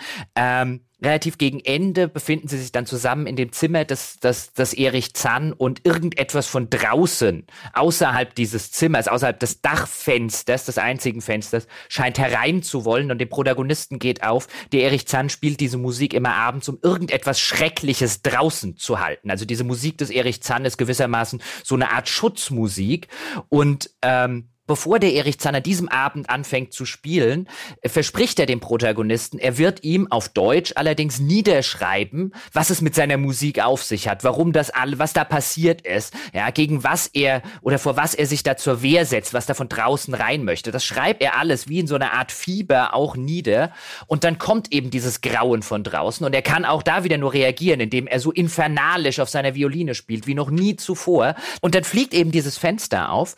Und äh, Erich Zahn spielt immer schneller und immer, immer, immer infernalischer und immer panischer und immer verzweifelter, weil irgendetwas möchte dort von draußen rein. Wir wissen auch nicht, was es ist. Wir wüssten es, wenn wir lesen könnten, und der Protagonist wüsste es, wenn wir lesen könnten, was Erich Zahn dorthin geschrieben hat. Aber durch den Wind äh, und durch das, was von draußen passiert, werden diese Seiten, die Erich Zahn gerade vollgeschrieben hat, nach draußen getragen. Der Protagonist bekommt sie nicht mehr zu greifen. Und im übertragenen Sinne, und deswegen finde ich die Geschichte so wunderbar sinnbildlich für Lovecraft, im übertragenen Sinne fliegt hier sozusagen die Ratio, die Erklärung des Ganzen, die fliegt hier zum Fenster hinaus und ist für die Menschen und für den Protagonisten, für uns als Leser nicht greifbar. Sie bleibt immer außerhalb unserer Greifbarkeit und unseres Erreichens. Und sogar wenn wir denken, wir seien kurz davor, sie endlich zu bekommen, verabschiedet sie sich wieder. Ja, das ist wirklich eine ganz wunderbare Geschichte, die wirklich die Stärken und Schwächen von Lovecraft auf zehn Seiten unter einen Hut bringt. Es ist wirklich eine, es liest sich wie eine moderne Kurzgeschichte, finde ich. Also die ist sehr, sehr gut gealtert. Die kannst du heute lesen, äh, als wäre sie brandneu. Sie ist sehr rund. Sie fängt damit an, dass eben die Hauptfigur erzählt, dass sie alle Karten gelesen hat, die sie finden konnte, aber diese Rüde Osei nirgendwo finden kann, äh, finden kann. In keiner Karte, weder in den neuen noch in den alten. Und das ist nämlich die Straße, in der wir eben die Musik von Erich Zann äh, gehört haben. Ähm, und damit endet dann auch tatsächlich die Geschichte, dass eben unsere Hauptfigur äh, flieht, wild davonrennt und jetzt nicht mehr diese Straße finden kann. Und das ist einerseits schrecklich, andererseits ein Segen, weil eben so dieses Grauen dann auch zurückgelassen wurde. Also das allein, das macht das so wunderbar rund, der Anfang und das Ende dieser Geschichte, wie man eben moderne Kurzgeschichten auch erzählt, auch sehr, sehr kompakt. Und die, der stärkste Moment ist natürlich ganz eindeutig, wenn die Hauptfigur diesem panisch spielenden ähm, Erich Zann an die Wange fasst und die Wange ist eiskalt. Und es ist klar, der Mann ist schon tot und er spielt immer noch diese Musik. Das ist tatsächlich eine sehr schöne Stelle. Was mir aber fast noch besser gefällt, ist die Stelle, in der die, die Blätter nach draußen äh, geweht werden und äh, der, der, der Protagonist aber einmal noch aus diesem Fenster rausgucken möchte. Also wenn er schon die Blätter nicht zu fassen kriegt, will er wenigstens einen Blick erhaschen. Ja, wenn er schon die komplette Erkenntnis nicht bekommen kann, wenigstens den Blick auf, was ist dort draußen. Und das wird so äh, beschrieben. Ein jäher Luftstrom, der alle vorhergegangenen übertraf, er fasste die beschriebenen Blätter und trieb sie dem Fenster zu. Ich griff verzweifelt nach ihnen, aber noch ehe ich sie fassen konnte, waren sie durch die zerbrochenen Scheiben ins Freie gerissen. Wieder stieg in mir mein alter Wunsch hoch, einmal durch dieses Fenster zu spähen, durch das einzige Fenster, das von hier aus den Blick auf den Abhang hinter der Mauer, auf die sich ausbreitende Stadt freigeben musste. Es war sehr dunkel draußen, aber die Lichter der Stadt würden immerhin brennen. Jedenfalls hoffte ich sie durch Wind und Regen zu sehen. Als ich aber durch dieses höchste aller Giebelfenster blickte, bot sich mir kein freundlich schimmerndes Licht. Ich sah keine Stadt, die sich unter mir ausbreitete, sondern die Lichtlosigkeit eines unermesslichen Alls, eines schwarzen, unvorstellbaren Chaos, das von einer völlig außerirdischen Musik erfüllt war. Ich stand da und blickte in namenlosem Grauen in die Nacht hinaus. Also auch da wieder sehr dick aufgetragen mit dem namenlosen Grauen, mit dem schwarzen, unvorstellbaren Chaos, dem unermesslichen All. Sehr dick aufgetragen, auch da wieder nicht unbedingt gelenk und, und schön formuliert. Aber ich mag die Idee, dieses, okay, ich krieg jetzt diese Blätter nicht zu greifen, aber einmal will ich rausgucken und allein der Blick, der eine flüchtige Blick reicht schon, um ihn fast in den Wahnsinn zu treiben, um etwas zu zeigen, was so unvorstellbar grauenhaft ist, dass es, dass er am Ende, und das sagt er ja auch am Ende der Geschichte, hast du ja gerade gesagt, am Ende ist er froh, dass er diese Blätter nie gelesen hat, dass er nie gelesen hat, was Erich Zander niedergeschrieben hat, weil die Erklärung, die muss ja noch viel schlimmer sein als dieser eine flüchtige Blick. Und ähm, wie gesagt, also ich finde, da, da kommen die Stärken und die Schwächen zusammen. Das Zitat, das du gerade vorgetragen hast, das ist äh, wunderbar, das ist super intensiv, aber es lässt natürlich auch mal wieder alles komplett offen. Und auch was die Musik von Erich Zann an sich angeht, da heißt es nur, it would be useless to describe the playing of Eric Zahn on that dreadful night. Und dann wird ein bisschen versucht, diese schrecklichen Geräusche zu beschreiben, aber natürlich fehlen dem Erzähler die Worte, das alles irgendwie zusammenzufassen. Und das ist ja auch das durchgängige Motiv Motiv bei Lovecraft, dass eben die Figuren überhaupt nicht äh, in Worte gießen können, was da mit ihnen gerade passiert. Das ist einerseits die Faszination seiner Geschichten, aber finde ich gleichzeitig auch die Schwäche, weil es eben nur auf der rein atmosphärischen, emotionalen Ebene abläuft. Also man kann von Lovecraft eben keine eigentliche Story erwarten im modernen Sinne. Aber ja, Klassiker eben. Es ist, es ist tatsächlich, da hast du völlig recht, es ist natürlich ein limitierendes Element. Ähm, weil das so wichtig innerhalb seiner Fiktion ist und weil Lovecraft das so selten, wenn überhaupt jemals aufbricht, ist es natürlich so, dass wenn du mal 10 oder 15 Kurzgeschichten von Lovecraft gelesen hast, dann äh, ist, ich will jetzt nicht sagen, kennst du eine, kennst du alle, aber du, du, du, die Struktur wiederholt sich halt immer und immer wieder. Und so nach dem 27. namenlosen Grauen, dass der Protagonist nicht genau beschreiben kann, außer mal hier einen Fetzen und dort einen Fetzen, dann äh, weißt du natürlich, wie es funktioniert. Das heißt, Lovecraft ist tatsächlich was, was ich immer so in, in, in Maßen genießen kann und weniger in Massen. Also äh, es gibt Kurzgeschichtenautoren, da lese ich mich von vorne bis hinten an einem Abend durch die komplette Kurzgeschichtensammlung. Bei Lovecraft ist so nach zwei oder drei auch erstmal wieder gut. Ich muss zugeben, dass ich Lovecraft immer wieder mal gelesen habe im Hinblick auf seine Verfilmungen. Also es gibt ja eben die Reanimator-Reihe, es gibt From Beyond, das sind alles äh, Filme, die auf Lovecraft direkt basieren. Oder auch sowas wie Das Ding aus einer anderen Welt ist so viel Lovecraft immer wenn ich solche Filme mal wieder sehe, habe ich Lust zu gucken, wie hat das denn der Lovecraft im Original gemacht. Und natürlich, die Filme können das auslassen, sich nicht erlauben. Die müssen dann alles zeigen. Das macht die Filme dann auch wieder tatsächlich schwach letzten Endes, weil sie eben nicht mehr diese Andeutungen haben können.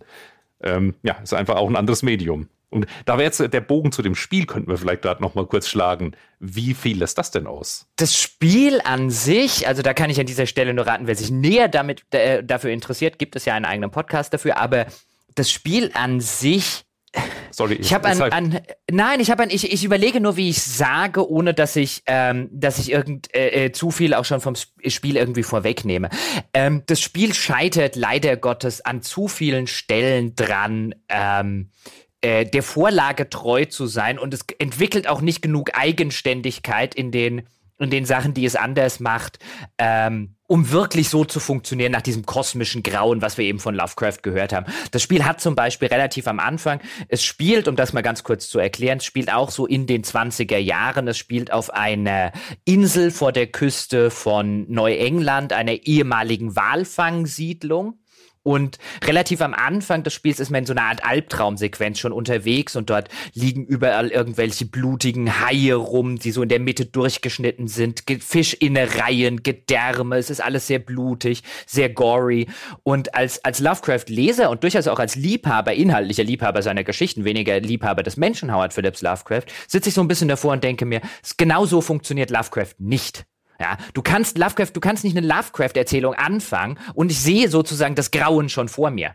Ja, weil viel, viel schlimmer, viel, viel blutiger wird's auch im Laufe des Spiels gar nicht mehr. Und wo ich mir denke, Lovecraft ist halt, wie wir es jetzt auch gesehen haben, es fängt langsam an. Es fängt an, dass man immer wieder dieses Hinterfragen hat. Gibt es überhaupt irgendwas übernatürlich? Passiert hier überhaupt irgendwas Schlimmes und so weiter? Und wenn du das so klassisch mit so einer blutigen Albtraumsequenz anfängst, dann sitze ich zumindest als Lovecraft-Liebhaber schon da und denke mir, nee, das ist kein Lovecraft, das ist kein Jim Beam. Ja, also ich ich, mich würde mal sehr interessieren, das habe ich jetzt nicht in dem Buch entdeckt, was Lovecraft über Bildmedien im weitesten Sinne gehalten hätte. Also äh, hat er sich mit Fotografie beschäftigt, hat er sich für das aufkommende Kino interessiert, weil seine Fiktion ist eigentlich im Bild nicht abzubilden. Ähm, sobald du anfängst, das zu tun, geht eben dieser Reiz von Lovecraft komplett verloren und die Filme From Beyond von Stuart Gordon ist quasi ein reiner Splatter-Film, der nur den Titel mit Lovecraft gemein hat und vielleicht so die Andeutung des kosmischen Grauens hinter dem Grauen, das wir im Bild sehen.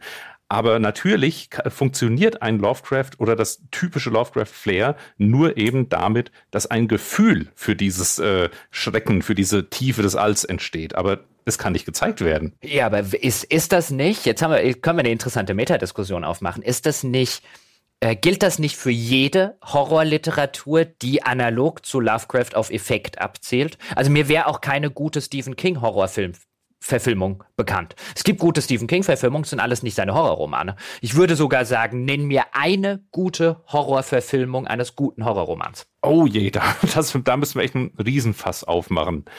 Ähm ich würde tatsächlich, also die ein, das Einzige, das mir einfällt, ich diskutiere übrigens an dieser Stelle, sei es mal ganz kurz gesagt, hier auf buchpodcast.de findet man einen Link in unser Forum. Dort können Sie und könnt ihr sehr gerne äh, andere Ideen dazu reinschreiben. Ich weiß, es gibt die ein oder andere relativ populäre Sache und populäre Nennungen, wie jetzt zum Beispiel ähm, Shining, die Kubrick-Verfilmung. Ich persönlich finde sie keine gelungene Horrorverfilmung, aber darüber können wir gerne diskutieren. Aber die einzige, die mir einfällt, ist dann wieder Der Weiße Hai, der basiert ja auf einem Roman von Blanchie.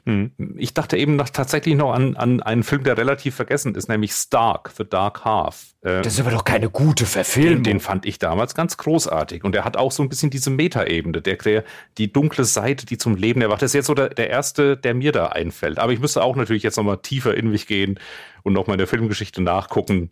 Aber es, es, also, was ist denn eine prototypische Lovecraft-Verfilmung? Da fällt mir als erstes ein In the Mouth of Madness von John Carpenter. Das ist Zum keine Beispiel, direkte also Lovecraft-Verfilmung, aber die fängt eben das Flair extrem gut ein. Ist auch schon ein paar Jahre her. Ja, du hast, du hast natürlich, wie du, wie du völlig richtig gesagt hast, wenn du, wenn du sozusagen das kosmische Grauen von, von Lovecraft ähm, verfilmen willst, dann tust du dich schwer. Also wenn wir uns jetzt zurückentsinnen an, an diese Passage, die ich über Cthulhu äh, äh, vorgelesen habe, wo das Wesen beschrieben wird, ohne dass es eigentlich beschrieben wird. Wie setzt du das visuell um? Wie setze ich einen Berg um, der sich wie eine Qualle bewegt? Mhm. Und wie tue ich das, ohne dass ich mich auch noch lächerlich mache? Denn viele der Sachen, die dann mit eben so andeutungsweise Tentakelwesen und so weiter, offen gestanden, viele von den Dingen, die jetzt auf, die jetzt so visueller Natur aus Lovecraft resultieren, wenn ich die sehe, finde ich die nicht bedrohlich, finde die eigentlich eher albern und denke an SpongeBob. Das stimmt.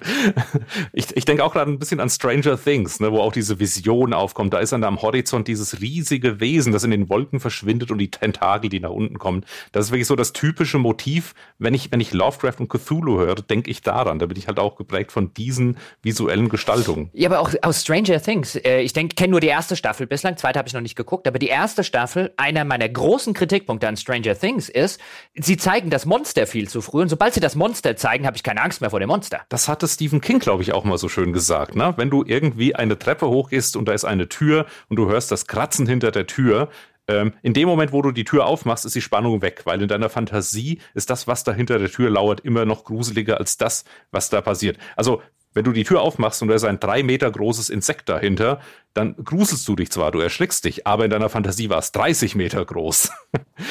Ja, das, das fasst es aber schön zusammen, weil genauso funktioniert Lovecraft. Also auch diese Ratten im Gemäuer, die du vorher angesprochen hast. Also das auch das ist ja ein Thema äh, tatsächlich bei Lovecraft. So hinter den Wänden und auch vielfach in der von Lovecraft inspirierten Fiktion. So hinter den Wänden in einem alten Gemäuer ist irgendwas zu hören und die Leute denken, ach, es sind ja nur die Ratten. Und wir als Leser ja schon wissen, wir lesen hier eine übernatürliche Fiktionsgeschichte. Wir ahnen schon, okay, das sind nicht nur die Ratten, die da hinten dran diese Geräusche machen, aber was könnte es sein? Was macht diese ganzen Geräusche? Und auch das ist ein Motiv, was sich sehr, sehr durch, durch, durch, durch die Lovecraft-Fiktion zieht, weil auch da wieder dieses Unbekannte. Da hast du halt die Wand, an der anderen Seite hast du die, hast du das Meer, die Wasseroberfläche. Wir wissen nicht, was drunter ist. Hier hast du die Wand, hinter der eigentlich nichts sein dürfte, aber offensichtlich doch irgendetwas ist, weil irgendwas macht dort Geräusche. Was ist das? Ähm, also diese, diese Barriere zwischen dem, was du erkennen kannst und zwischen dem, was dahinter steckt und du kannst sie nicht durchdringen, die ist eigentlich bei Lovecraft extrem prominent. Und ich würde behaupten, das ist auch wie gut guter Horror, nicht ausschließlich wie guter Horror, aber wie vielfach guter Horror funktioniert, ob das jetzt ein weißer Hai ist, ob das Stephen King ist, ob das Lovecraft ist, nämlich das, der diese, der diese Barriere ja, diese, diese, diese Wand, die wir jetzt als Metapher benutzen, oder diese Wasseroberfläche, der die nicht auflöst, sondern der sie so lange wie möglich beibehält und immer wieder mit deiner Angst spielt als Zuschauer, als Leser, als Spieler. Ich weiß nicht, was unten drunter oder was dahinter ist. Und das wenige, was ich gesehen habe, das wenige, was mir der Autor oder der, der äh, äh, äh, Regisseur gezeigt hat, das hat schon genug gereicht, um mich zu erschrecken. Ich meine, der Weiße Hai ist ein sehr erschreckender Film, ohne dass er dir zu 90 Prozent der Laufzeit den Hai zeigt. Vielleicht war es rückblickend gar nicht so schlecht, dass Lovecraft eben äh, nie den großen Erfolg zu Lebzeiten hatte, weil wenn irgendwer ihn als vermarktbar angesehen hätte, wäre wär er wahrscheinlich auch als Autor geschliffen worden. Es wäre ihm gesagt worden, überarbeit das doch mal dahingehend. Und sowas wie Musik des Erich Zann wäre dann vielleicht auch nicht in der Form entstanden, sondern es wäre was ganz anderes geworden. Äh, schade, dass Lovecraft dann eben in Armut äh, gestorben ist und zu Lebzeiten keinen Erfolg mehr hatte, aber sein Gesamtwerk, so sarkastisch das klingt, sein Gesamtwerk war das vielleicht sogar zuträglich. Ja, und es ist, also was ich noch abschließend sagen wollen würde, also Musik des Erich Zahn ist eine meiner Lieblingsgeschichten. Einerseits deshalb, wie du es schon richtig gesagt hast, eine seiner, seiner stärkeren Geschichten, einfach strukturell ist einfach eine schön erzählte Geschichte mit einem schönen Hook, der am Anfang beginnt, am Ende ähm, zwar nicht aufgelöst wird, aber wo der An das Ende sich wieder auf den Anfang bezieht, mit dieser Straße, die nicht mehr auffindbar war, mit dem ganzen Viertel, was nicht mehr auffindbar war. Das ist eine meiner Lieblingsgeschichten. Eine andere äh, sehr schöne Geschichte, die ich sehr gern von ihm mag, heißt Pigmans Modell. Ähm, meine Lieblingsgeschichten von Lovecraft eigentlich haben in der Regel nichts mit Cthulhu oder sehr wenig mit dem Cthulhu-Mythos zu tun. Also man könnte jetzt natürlich bei Musik des Erich Zahn argumentieren, dass das alles ja äh, auch da, das, was da von draußen rein will, dass das was mit dem Cthulhu-Mythos, großen Alten und so weiter zu tun hat, kann man sicherlich reinlesen. Aber das hat jetzt in vordergründiger Art und Weise nichts mit diesem Mythos zu tun, nichts mit diesen untergegangenen Städten, nichts mit Cthulhu, nichts mit den großen Alten. Ich will nicht sagen, dass ich den Teil der Fiktion schlecht finde, aber eigentlich sein, sein, seine, seine starke Stärken, seine stärksten Momente hat Lovecraft dann, wenn er weg von diesem Mythos geht und wenn er das Grauen in, in, in alltäglicheren Situationen findet, wie da jetzt einfach irgendwo in einem Dachgeschoss oder wie bei Pigments Modell in einem Atelier. Äh, da finde ich ihn stärker, als wenn er dieses Grauen so sehr kosmisch ausbreitet, dass wir am Ende noch irgendwelche aus den Fluten aufgegangene Inseln und so weiter finden. Will nicht sagen, dass das schlecht ist und das ist vielfacher, in vielfacher Art und Weise auch exemplarischer für Lovecraft. Ich persönlich finde nur die Sachen, in der es, in der es alltäglicher und geerdeter ist, besser. Ja, und abschließend zu dem Menschen kann ich noch ganz kurz meine Lieblingsanekdote aus der Biografie erwähnen äh, dass dieser Mann, der lang und breit eben als Rassist beschrieben wird, der seitenweise Traktate schrieb gegen andere Rassen, dass dieser Mann zu einem Freund fuhr, den besuchte und das Kätzchen dieses Mannes äh, schlief in Lovecrafts Schoß ein und Lovecraft saß die halbe Nacht aufrecht da, um nicht den Schlaf des Kätzchens zu stören. also es ist wirklich ein Mann voller Widersprüche, ähm, und auch eine faszinierende Gestalt. Man muss ihn nicht mögen, aber man muss wirklich anerkennen, was er da wirklich für, für einen Stil geprägt hat. Ja, und vor allen Dingen, vielleicht was, was, was mich am Ende noch interessieren würde, ich meine, ich habe jetzt hier eine Surkamp-Ausgabe von Lovecraft und ähm, also die erste Auflage ist von 1972. Ich kann mir nicht vorstellen, aber nirgendwo anders steht hier eine, eine äh, neuere Jahreszahl, aber ich kann mir nicht vorstellen, dass ich mir irgendwann mal, weil ich habe mir die frühestens, frühestens Anfang der 90er oder Ende der 80er gekauft und dann kann ich eigentlich keine Aus Auflage von 1972 erwischt haben, steht aber hier so drin. Ähm, und hier hast du natürlich bei diesen ganzen rassistischen Dingen, ich habe es ja vorher vorgelesen, hier hast du dann tatsächlich die Neger und die Mulatten und die minderwertigen Rassen und, und, und, natürlich alles auch völlig unkommentiert. Äh, ähm, wo mich jetzt einfach interessieren würde, äh, wenn du jetzt was zu sagen hättest, ja, wenn du jetzt sozusagen äh, äh, die Rechte an Lovecraft auf dem deutschen Markt hättest, würdest du das unkommentiert so rausstellen? Ah, das ist eine große Diskussion. Ich weiß nicht, ob wir die jetzt nochmal aufmachen müssen. Das wäre, glaube ich, eine Folge für sich. Ähm, Können wir auch im Forum kurz, weiter diskutieren. Mich, mich würde nur deine ja, Meinung interessieren. Äh, kurz gesagt, ich, ich finde immer, es kommt drauf, also als vor ein paar Jahren umging, dass ähm, bestimmte Bücher in Schulausgaben geändert werden, dass bestimmte Begriffe nicht mehr verwendet werden, also dass Teile umgeschrieben werden, war mein erster Impuls als Kreativer, das ist ja eine Frechheit, man kann doch nicht einfach von anderen Leuten die Bücher umschreiben. Inzwischen sehe ich es ein bisschen anders. Ich finde, es kommt immer darauf an, zu welchem Zweck oder in welchem Rahmen man etwas veröffentlicht. Also eine Jugendbuchausgabe oder eine Schulausgabe von einem Werk kann gerne bearbeitet werden. Man hat natürlich immer noch die Möglichkeit zu sagen, man, man lässt den Text im Original und macht da eine Fußnote hin. Das ist vielleicht dann noch ein bisschen ähm, subtiler, das Ganze, und auch ein bisschen realistischer. Aber ich, ich persönlich hätte kein Problem, eine Ausgabe, die speziell für Kinder gemacht ist, bestimmte Begriffe zu ändern. Überhaupt kein Problem. Ähm, das Problem ist dann eher, wie macht man das mit der stinknormalen Buchhandelsausgabe für die Masse? Man will ja jetzt auch nicht die Leser irgendwie belehren. Man macht da keine Fußnote rein und sagt, dieses Wort ist heute nicht mehr zeitgemäß. Das sollte eigentlich ein aufgeklärter Mensch wissen und einen Text historisch kritisch lesen können und sagen, naja, das ist eben ein Kind seiner Zeit gewesen, dass er diese Begrifflichkeiten hier verwendet. Also ich, ich habe da keine endgültige Meinung. Ich finde schon, dass ein Text äh, unkommentiert stehen bleiben kann, aber es sollte zumindest ein Vorwort oder ein Nachwort geben, das vielleicht diese Sachen in dieser Ausgabe nochmal erläutert wenigstens oder ein bisschen ähm, bisschen darauf eingeht und das Ganze nicht einfach unter den Teppich kehrt. Ja, das wäre auch, wär auch meine ähm, wäre auch tatsächlich das, was ich sagen würde und wäre auch meine Meinung. Ich würde auch sagen, also ich möchte gerne, wenn ich in, ein, ein, in eine Buchhandlung reingehe, ich hätte gerne eine ungekürzte und unzensierte Ausgabe. Ich bin alt genug, ich kann auch solche äh, rassistischen Dinge lesen, die halt damals einfach in der Fiktion so geschrieben wurden von dem Autor und heute einordnen und mich nicht damit identifizieren. Aber ich hätte nichts dagegen, in einem kurzen Vorwort entsprechend zum Beispiel ähm, vom Herausgeber oder vom Übersetzer, wo dann halt einfach erklärt wird, pass Sie mal auf, wir haben uns aus den und den Gründen haben wir uns dazu entschlossen, das alles genau so zu lassen. Ja, wir halten unsere Leser für selber groß, damit die das selber einordnen können. Da hätte ich auch nichts dagegen, wenn man das einfach mal kurz erwähnt, welche Praxis da tatsächlich stattgefunden hat. Ich hatte irgendwann, ich mal, dir, ich hatte ja? irgendwann mal den Gedanken, dass das auch für E-Books eine äh, tolle Möglichkeit wäre, dass du ein und denselben Text in verschiedenen Varianten quasi je nach deiner Alterseinstufung haben könntest. Also du kaufst das Buch einmal, du sagst, okay, ich will die Version für Sechsjährige oder ich möchte die ganz normale Version. Und du kannst dann beim Lesen on the fly wechseln, theoretisch. Technisch jetzt leider nicht umsetzbar, aber ich dachte, das ist tatsächlich mal eine Möglichkeit, wo man ohne direkten Eingriff in den Text einfach einen Fließtext belassen kann. Ich würde jetzt noch, aber wir müssen dieses, diese Diskussion fast nicht aufmachen. Können wir gerne im Forum, wie gesagt, wenn der eine oder andere von Ihnen Lust und Laune hat, können wir es da gerne diskutieren. Aber ich würde dir, würd dir echt widersprechen bei dem äh, äh, für Kinder oder Jugendliche umschreiben. Dann nehmen halt einen Roman, der für Kinder oder Jugendliche geeignet ist. Also da würde ich halt sagen, ähm, ne, äh, niemand, ob das jetzt äh, äh, irgendeine Organisation ist, ob das jetzt irgendwie eine Schule ist, ob das ein Staat ist oder so. Niemand hat in den, in den Werken von anderen Leuten rumzuschreiben und da was rumzuändern, bloß um es einer anderen Zielgruppe in irgendeiner Form näher zu bringen oder äh, gutierbarer zu machen, wenn du das unbedingt machen willst. Es gibt genug Romane, die für Kinder und Jugendliche tauglich sind. Nimm einen von denen. da wäre ich, da, da, da, da wäre ich. Uh. Der Bildungsauftrag da. Man muss ja bestimmte Bücher lesen und was, wenn die dann bestimmte Sachen drin haben, wo man jetzt als Auf aufgeklärter, moderner Mensch sagt, naja, zeitgemäß ist das jetzt eigentlich auch nicht mehr. Kann man das doch im Unterricht das, behandeln man, man und Idealerweise kann man das im Unterricht behandeln, aber allein schon die, äh, die Schilderung an sich, also Sprache formt das Denken. Und wenn du mit dieser Sprache auch konfrontiert wirst, schlägt sich das in deinem Denken nieder. Vielleicht auch unbewusst. Ich bin, ja, aber wenn ich das mit ist der nicht, Sprache das ist nicht Zensur. Zensur ist was völlig anderes. Das ist einfach nur äh, Bewusstsein schaffen dafür. Aber man muss erstmal darüber auch reden können.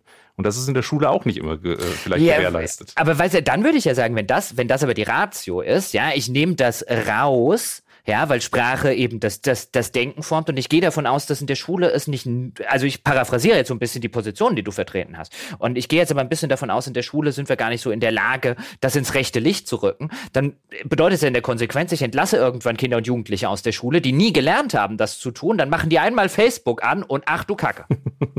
Ich glaube, so schlimm ist es dann auch nicht. Aber ich sag ja, ähm, im Idealen wird das eben in, in der Klassengemeinschaft erarbeitet. Aber wir wissen, mhm. dass die Realität oft ähm, auch im Schulalltag ein bisschen anders aussieht, dass ähm, vielleicht gar nicht die Zeit da ist, so in die Tiefe damit umzugehen. Und dass es auch genug Schülerinnen und Schüler gibt, die gar nicht die Lust und Laune haben, sich damit auseinanderzusetzen, die einfach nur den Text gutieren und das auch schon widerwillig. Und das war's dann. Die können gar nicht mehr weiter drüber nachdenken. Vielleicht sehe ich das auch zu pessimistisch.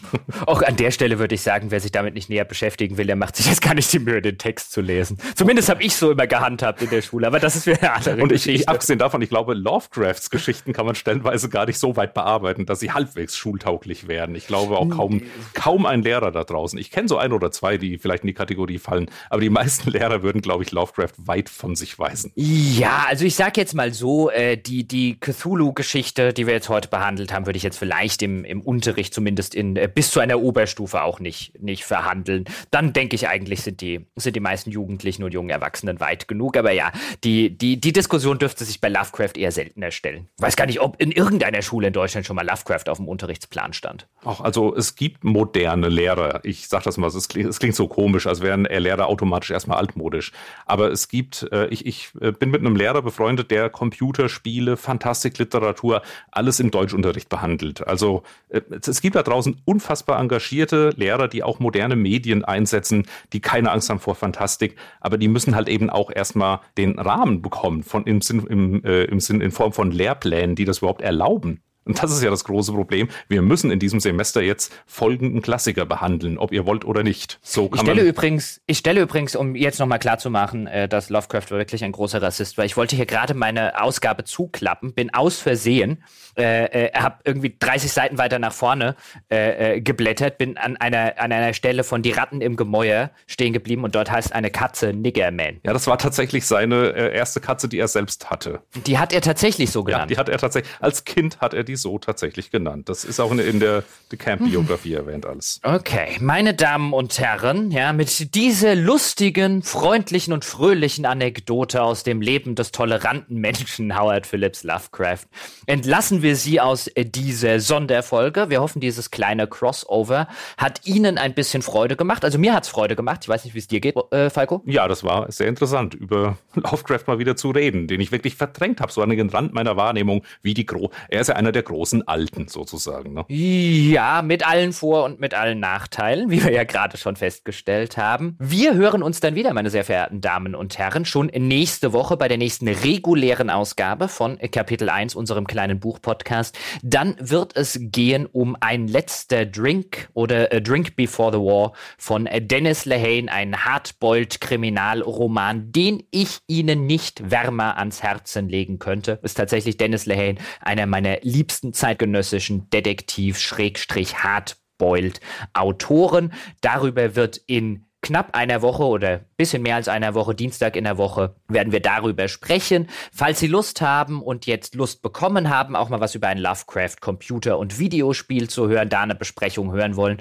schauen Sie einfach vorbei auf gamespodcast.de. Dort gibt es die angesprochene Folge, wo mein Kollege André Peschko und ich uns mit dem Spiel auseinandersetzen. An dieser Stelle natürlich auch wie immer der Hinweis auf buchpodcast.de finden Sie alle Podcasts von uns jetzt von Kapitel 1 von unserem kleinen Buchprojekt, das wir hier haben. Dort finden Sie auch einen Link zu unserem Forum. Dort können Sie uns gerne wissen lassen, äh, ob Ihnen noch eine bessere Horrorverfilmung zum Beispiel einfällt, worüber wir vorher gesprochen haben, wie Sie zum Thema Lovecraft stehen, wie Sie vielleicht zu der Ambivalenz von Lovecraft stehen. Darf man heute noch äh, Lovecraft lesen? Sollte man heute noch Lovecraft lesen? Darf man wie der World Fantasy Award eine Büste nach Lovecraft gestalten? All das sind ja Diskussionen, die durchaus in der Fantastik-Szene stattgefunden haben, teilweise immer noch stattfinden. Da können Sie mit uns darüber diskutieren, wenn Sie möchten. Und auch wie immer ganz zum Abschluss noch der Hinweis. Wir würden uns sehr, sehr freuen und sagen an dieser Stelle auch nochmal vielen Dank an alle, die es schon gemacht haben,